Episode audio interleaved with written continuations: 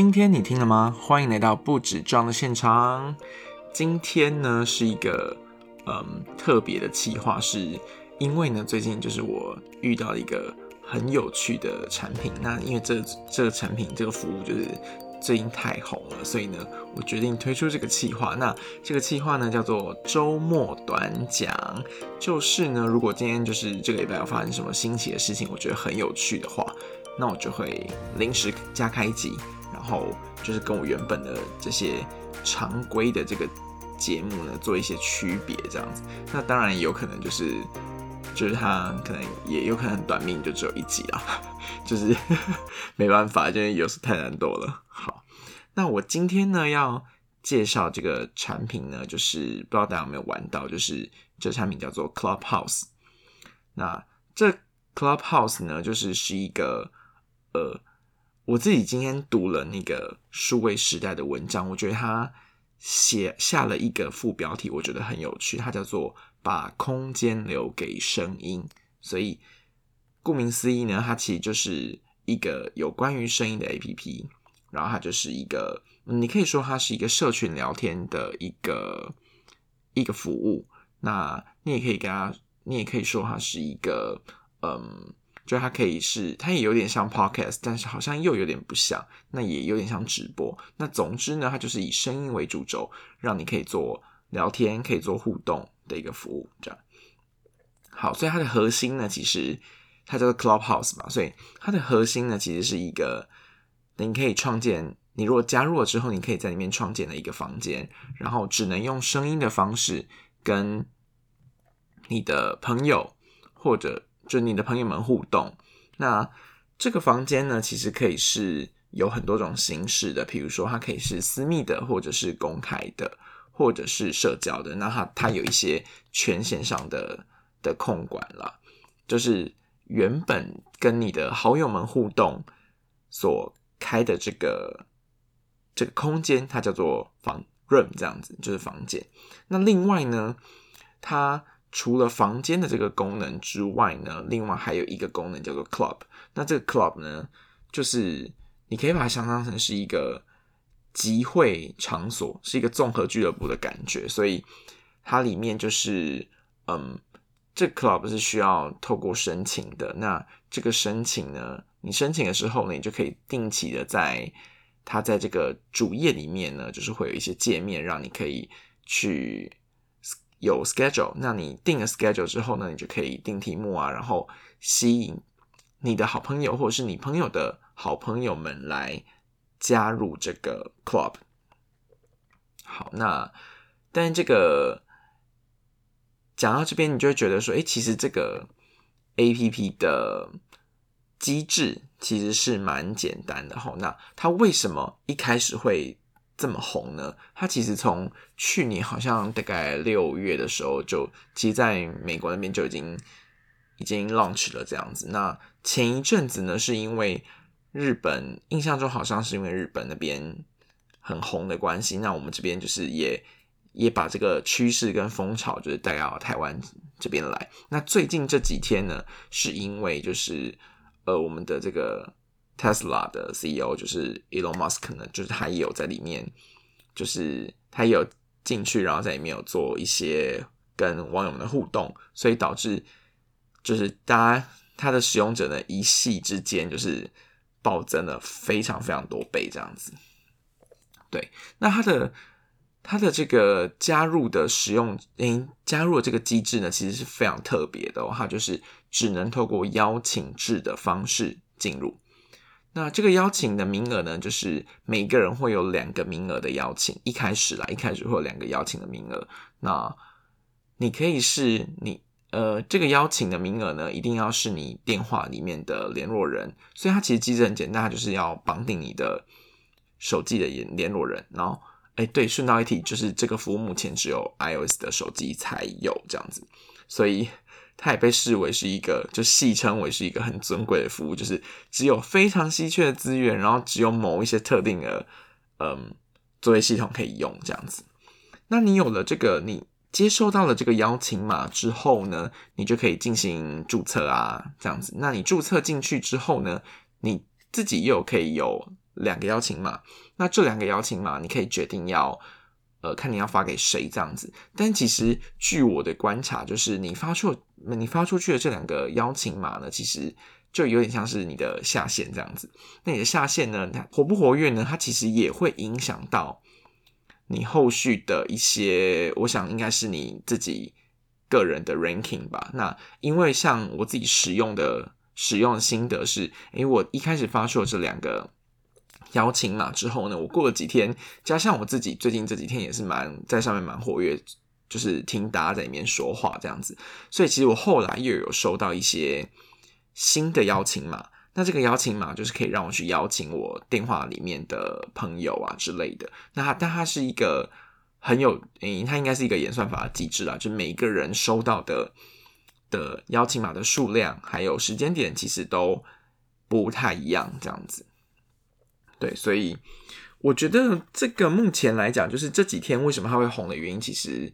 呃，当然有几个点啦。我自己先讲看几个，然后我我也有看了最近的一些报道，因为大家最近就是积极的在讨论这个 A P P，我觉得它有一个优点是。嗯，第一就是它的 A P P 的服务是真的非常的简单，那非常清楚的可以让使用者去知道说，诶，我现在这个 A P P 就是跟声音有关，我没有多余的功能。怎么？呃，举个例子，比如说像他现在就是写自我介绍的地方是就只能放文字这样子，然后你可以外联的的这个方式呢？只有你可以放上你的 Instagram 或者是你的 Twitter 的 account 这样子，所以它就是只有非常简单的机制。然后它的机制跟别人互动的机制也很简单，就是你可以选择 follow，然后就你可以在细部挑选一些 notification 的显示方式这样子。所以如果你，比如你追踪一些朋友，那他如果有开了新的房间，或者是他有申请这个所谓的 club 的时候，他就会通知你。好这个是第一个，就是它非常的简单。第二个呢，就是觉得它是，因为它一开始所谓做这个所谓病毒行销的快速扩散的方式，就是用透过邀请制的方式。那当资源非常的稀缺的时候，假设它产品呃有一些很前面的意见领袖，他们进去体验其实是非常好的，那这些东西其实就会很快速的像病毒这样子的做传播。好，那另外一个呢？我觉得很有趣的点是，它的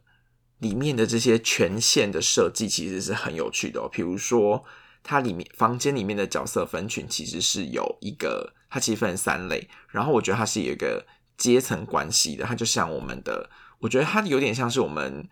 嗯一般呃人类社会啊或文明的一种。一种隐喻，我觉得是数位数位里面的一种隐喻。比如说，你如果今天在房间里面，它其实分成三个类群嘛。第一个类群是讲者，那讲者呢，他拥有的权限其实是最大。比如说，他可以，他可以踢掉人，然后他可以把麦克风递给一个一递给人这样子，然后这个人就会叫做 moderator，就是类似像主持人的角色。那呃，就会有这个权限。那每一次在讲话的时候，其实就是会有一个，就会就会是一个人的声音这样子。然后第二层的分类是听众，那它中间就是第二层，就是中间这一层呢，其实它就是一个，比如说它上面写的是说是讲者有在追踪的对象，所以它这个我觉得这个机制很有趣哦，就是它会让这个讲者，也就是一开始。的这个讲者会知道说，诶，我的朋友是不是加入了？那他其实可以快速的在这个房间里面有一个很快速所谓同文层的互动，然后你可以知道你的朋友们上进来。那你如果进来的话，你也可以直接把你的朋友就是 Q 成 moderator 这样子。然后另外一个接下来就是第三层，就是一般的听众，就是他权限是最低的，但他也可以透过一些，比如说你可以是举手，然后让让那个。讲者看到这样子，比如说最近我我看到那款新闻说，最近国外就是有很多人把自己的就在这个 A P P 里面的大头贴呢改成举手符号，诶，举手的那个照片，所以呢，就是他可能进到一个房间的时候，就很容易让讲者看到它这样子。我觉得这个现象其实也蛮有趣的，对，所以嗯，几个几个很有趣的几个很有趣的点。那我自己的体验是说，我觉得比较刚讲的是比较像是界面或功能上面的优点。那那其实也引它其实。给我的感觉是，比如说像它一开始的这个界面非常的简单的设计，就让我去联想到说，诶，其实我们一般在像是我们一般在做产品设计的时候啊，其实大家都在讲 MVP 要怎么做，就是最小可行性的产品怎么做，但是往往就是一个呃。一个模式已经相对有，比如说你已经看到有竞品，或者是这个市场上已经出现很多可以参考的对象的时候呢，其实你会，你会因为要去试，虽然你知道试验这个市场到底可不可行，接不接受这个产品，但是你还会还是会设计多的功能在里面。那这些功能可能是，可能是只是模仿的，或者是它是一个。呃，不一定是经过需要，诶，它有点像是军备竞赛的概念，然后它可能不是做过 study 做过 survey，然后真的去贴近使用者需求。Clubhouse 的例子其实就可以让我们了解到，说其实它这个就是一个很好的 MVP 的一个展现，就是它专注设计在某一个功能上，然后它里面有很多很细微的设计，比如说像刚刚提到，就是嗯。很多设计都很简单，然后，嗯，就是它的，但它的一些像是刚刚讲到那个在房间里面的这个权限的设定，它就做的非常的细致。然后另外，比如说像一开始邀请码流程是，其实你下载这个 APP 之后，其实你一开始好像你也不知道要怎么做。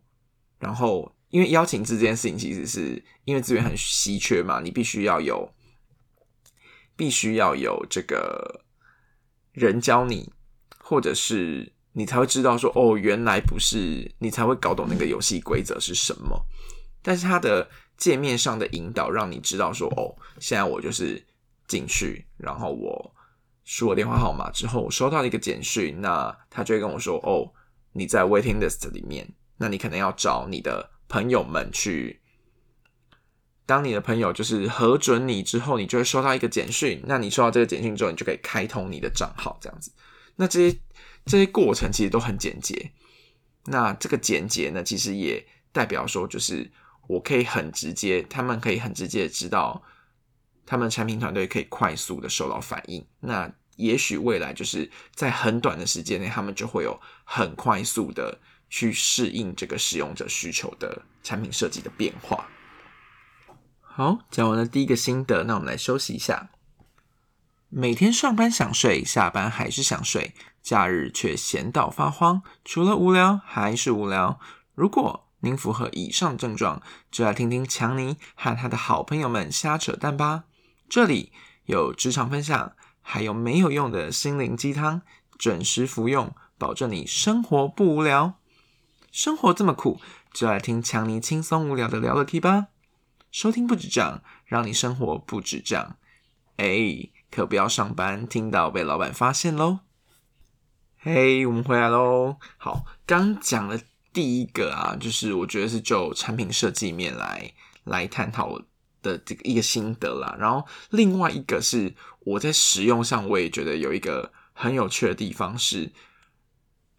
呃，一个点叫做弱连接。好，为为什么要提到弱连接呢？是平常我们不是都在讲说人脉要有什么弱连接啦，然后它对嗯不管是人际关系啦，还是职业发展啊，就是的帮助很大的这件事情。但是我想讲的是，我后来发我发现它的这个邀请制的这个机制啦，它其实蛮考验你的弱连接的，因为啊，比如说像这次，因为它。它的邀请码很少嘛，就是资源其实是非常的稀缺的，所以呢，其实网络上就是会出现很多，比如说就会出现像脸书上面就有很多人一开始在求邀请码，但是在求邀请码过程中，好像因为一开始大概就是诶每个人都在求，所以也不知道源头在哪里，所以呢，比如说像有一些社群呢，他就会想说，那我们来组一个互助会好了，然后就会有人建了一个 Google 的表单，然后呢。可能这个社群可能是，比如说一样都是设计师组成的，有一个共同目的组成，或这些人可能都是行销人员，或都是网红。那有一个人发起这样的活动之后呢，然后接下来大家就串联这样子。所以其实路人节的重要性就是，嗯，他可能是你朋友的朋友，或者是可能是工作上跟你可能有某种程度的关联，然后。在你身上的这些呃，比如说标签可能是一样的，比如说可能都是行销人员啦，可能都是设计师，可能都是老板等等。那这样子的关系反而会让这个邀请码就是获得，就是比较容易获得。比如说像我自己的例子，就是我刚好是原本我在一个社群里面有求，就是有跟大家透过互助的方式想要要要到邀请码，结果没想到呢，这个邀请码就是。在中间传传传的过程中，因为大家可能工作忙嘛，那或者是有一些人可能他他就是嗯注册了，但是他可能没有把邀请码再继续传下去，所以就导致中间有断掉，圣火有断掉的状况。所以呢，就那个这个时候刚好我也是在跟朋友聊天，然后突然聊到说，诶，刚好我有朋友是用 Android 手机，然后刚好朋友在问他要不要这个邀请码，然后他因为他就是。安卓手机，所以不能用。所以呢，刚好聊天聊到这个，所以呢，就是刚好是朋友的朋友，然后也是在同一个产业内，那就觉得诶，好像可以推荐我这样子。那这个推荐其实是要，我觉得要有某种程度的信任感，它必须要是一个一个某种程度的连接。那当然，它应用到，我觉得应用到这次的这个邀请的机制，其实这个应用其实蛮有趣的啦。对，好，这是第二个的部分。那第三个呢，是我觉得他把一些平常你觉得不太可能接触到的人都的这个距离拉近了，然后呢，它其实它说不定是一种像我们以前一直在聊这些呃资讯的同文层的这个问题啦，或者是我觉得它其实它其实是可能未来会是一个延伸。然后另外呢，就是我觉得资讯传播或者是新闻传播的，这可能是。未来的一种新可能性，比如说像我自己的例子是，我某一天就前几天，我就是早上就刚好收到了这个推播，然后刚好是这个主播陆怡珍呢，他就是小陆，他就是在进行他的晨间的新闻，他最近都用这个方式来跟所有的朋友讲一下，哎，今天这一整天发生了什么事啊，或者是用闲聊的方式，那这样的闲聊方式来聊新闻。或国际新闻或趋势、科技相关的，那以前可能都是用以前都是一些资料的整理，然后透过严密的不管是编译啦，或者是审核之后的这个新闻形式。那现在呢，在这个 club 里面的人，有可能，比如说有人就是也是因为有追踪小鹿，然后比如说他可能是。真的居住在美国的人，然后可能是，比如说他是创业家，或者是他可能是学校的教授、学校老师。那他在直接、直接就是他在当地，那可如果遇到相关的新闻的时候，他就可以发表他自己的建议。那有一些可能是，比如说可能在一些 credit 上面，其实也蛮可靠的，所以我们可能可以相信他的新闻的这个来源。那这个方式呢，其实它它就是一个新的资讯的传播的方式。先不论好不好啦，它就是一个一种新的可能性。它可能嗯，透过某种程度的的把关、信任机制的把关，它其实也是可能是一个非常可靠的来源。这样子。然后除了我刚刚举的这个例子之外，比如说有时有一次我还听到有一些房间超有趣的，它就是比如说这个房间只能讲台语。然后你进去的全部人就是叽呱都在讲台语，然后有些人很流利，然后有些人很菜，然后就被大家笑这样子，这也是超有趣的。然后呢，也有那种，比如说最最开始可能像是有一些创业家还在聊一些募资的历程啦，还有一些创业的甘苦谈，然后还有一些是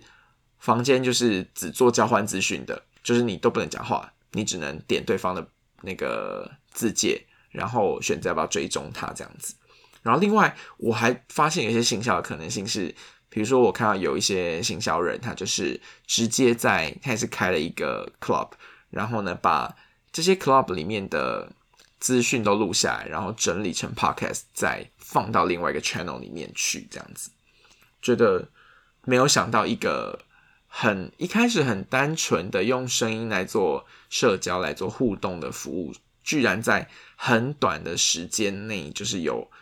这样子的一个一个很多不同场景的运用，我觉得这真的是很值得研究。好，那刚刚讲完了三个点之后呢，我觉得从我这边我也可以来提一些，比如说，我觉得它这个 A P P 为什么会成功呢？我觉得它其实运用了我们一般人啊，就是他的一个一些心理的呃心理的现象，比如说像是第一个，我觉得它运用到的就是很运用的很好，就是所谓从众的心理学。那如果大家有听过从从众的这个现象，他就会知就可以知道说，其实我们人呢，其实是很容易去顺从一个社会性的规范的。比如说，像之前有一个心理学实验，就是比如说你把大家集合在一个空间里面，然后请大家来回答问题。但是，比如说参与这个实验者，假设今天房间有十个人好了，那今天实验者可能是第十一位人这样子。那那个这个实验者呢，其实。不知道原来其他的这个十个人可能都是装脚。那今天可能问问题，在里面可能有问问题的人啊，然后就会呃轮流的请大家来回答问题的答案。结果没想到，可能有一些是很简单的尝试的题目，或者是我记得经典的，比如说讲到像是运用的视错觉的问题，或者是一些很简单的基本的算术问题。结果没想到，这个第十一位做。来这边做实验的人呢，居然听到了前面的十个人都回答了跟他不一样的答案。那你猜，这个第十一位这个同学呢，他会回答什么答案？非常高的比例的人呢，都会回答跟前面十个人一样的答案，也就是错误的答案。那这个其实就是一个很很经典的从众心理学的延伸。那我觉得这个其实就是。大家，大家看到说，哎，就是哦，现在他这个很红，哎，那大家就会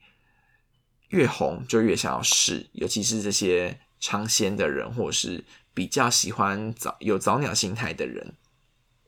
就会非常想加入。那除了从众之外呢，我觉得还有运用到现在，就是大家对资讯的一些恐慌啦，就是所谓的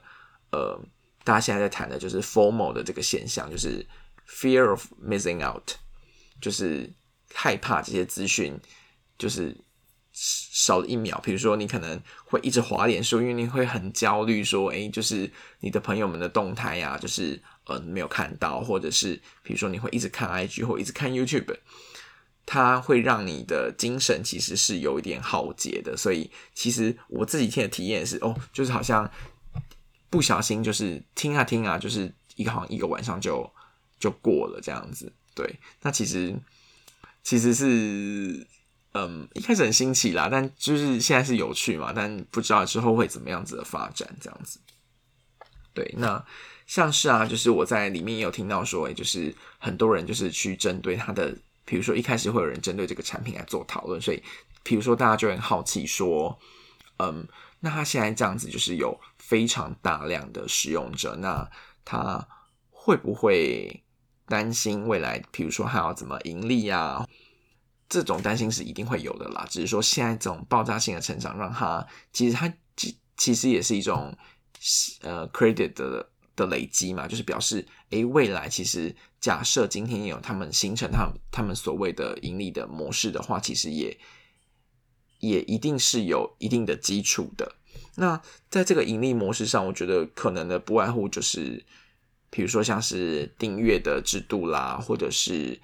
赞助的制制度啦，就比如说我建议我开一个房间，那大家可能比如说选择用多少钱可以可以买得到，或是用点数，或者是哦各种很多很多方式可以玩。那再者可能就是比如说未来可能会有类似像广告的机制。不过这些机制一加入之后，当然这些就是需要去权衡的，因为像它现在的产品本身其实是一个很单纯的。一个发展的很专注的产品，那未来加入这些这些不同的模式的运用，它的比例的这些拿捏，其实是